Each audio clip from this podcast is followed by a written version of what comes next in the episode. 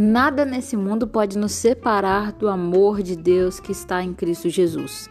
E é exatamente por esse amor, é exatamente por essa graça, por essa misericórdia que nos alcança todas as manhãs que eu venho trazendo mensagens diretamente do coração de Deus para as nossas vidas.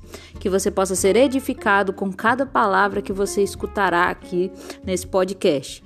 Ouça, reflita, compartilhe e deixe Deus trabalhar no seu coração.